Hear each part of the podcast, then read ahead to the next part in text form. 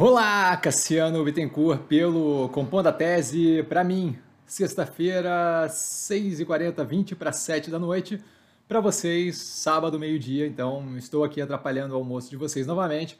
E esse Compondo a Tese, eu prometo, vai ser bem rapidinho. Então, não temos aí muita coisa propriamente para falar. É basicamente é, muito mais vinculado ali com a vacina, né, com, a, com as últimas evoluções com relação a medicamento e a Butanvac, né, que é justamente a vacina que deve sair do Butantan, logo na sequência foi é, feito outro anúncio pelo governo federal, mas aí eu já não, já não tenho informação suficiente ainda para falar, então é melhor não, não levantar essa bola. Né? De qualquer forma, a gente começa ali com a China relatando surto de peste suína africana em Xinjiang, então é uma continuidade daquilo que a gente vinha vendo, que é justamente a questão da China é, ainda está com um delta descontrole ali com relação à ASF, né, African Swine Fever, a febre suína africana. Isso daí acaba justamente é, afetando o médio e longo prazo de exportação de proteína animal em geral. Então é algo que a gente tem que sempre observar. É, e aí, agora os pontos aqui mais aleatórios, né? A gente viu os controladores da Aeres vendendo ações que estavam em lockup com aval de bancos. Então, assim, não, não entrei muito a fundo para entender exatamente o que tinha acontecido ponto a ponto, porque não acho que é propriamente relevante, mas achei um movimento curioso e acho que é algo que a gente deveria observar, é, porque pode ter é, repercussões no que tange qual é, de fato, a, a segurança que a gente tem quando os diretores ou controladores da empresa assinam um lockup, o quanto aquilo ali de fato é relevante, e isso daí pode vir a afetar, se, se for criado ali um precedente, e eventualmente resultar em jurisprudência, pode vir afetar, pode vir a afetar a forma como a gente tem IPO e o quão a sério a gente leva aquele período de lockup dos diretores, daqui para frente, controladores e por aí vai. Não sei se, se não me engano, foi no Compondo Tese passado que eu falei é, de um podcast, talvez o anterior ainda, é, sobre é, digital currency, sobre moeda digital, e a gente vê agora a China é, permitindo o cadastramento para carteira em yuan digital, tá? em renminbi.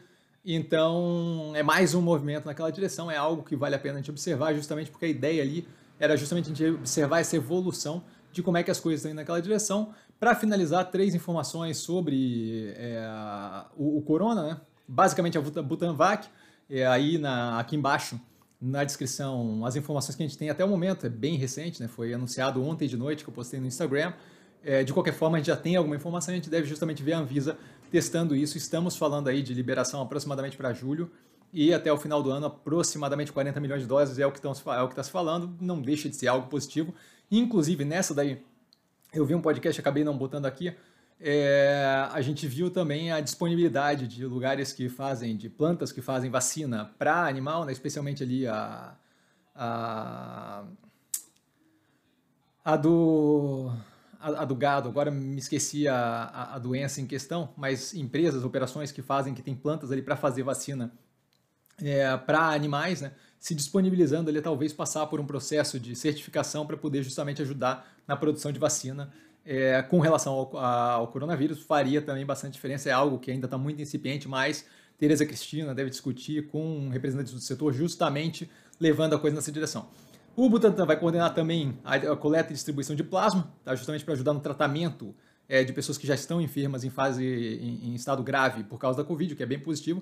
E a Pfizer iniciando o teste em humanos para remédio, para um remédio, para um comprimido, se não me engano, contra o coronavírus. Então, assim, várias é, notícias interessantes, várias notícias que são relevantes aí para a gente, que podem não ser necessariamente uma solução, mas que tem aí algum movimento. Então, basicamente, assim, uma, uma semana com várias informações, resultados. A Mosaico saiu hoje, por exemplo, saiu ontem. Hoje teve a teleconferência, a análise já está no canal. Porém, entretanto, todavia, não tanta coisa para a gente rebuscar aqui. É, eu não gosto de encher linguiça, então por hoje eu fico por aqui. Vale lembrar que quem aprende a pensar bolsa opera com mero detalhe. E como eu não falei no começo, vale a pena falar agora, pura e simplesmente minha opinião nenhum tipo de indicação de compra, venda, de nenhum ativo do mercado financeiro. Então, um grande abraço para todo mundo e até a, a sequência da semana. Segunda-feira tem live. Valeu!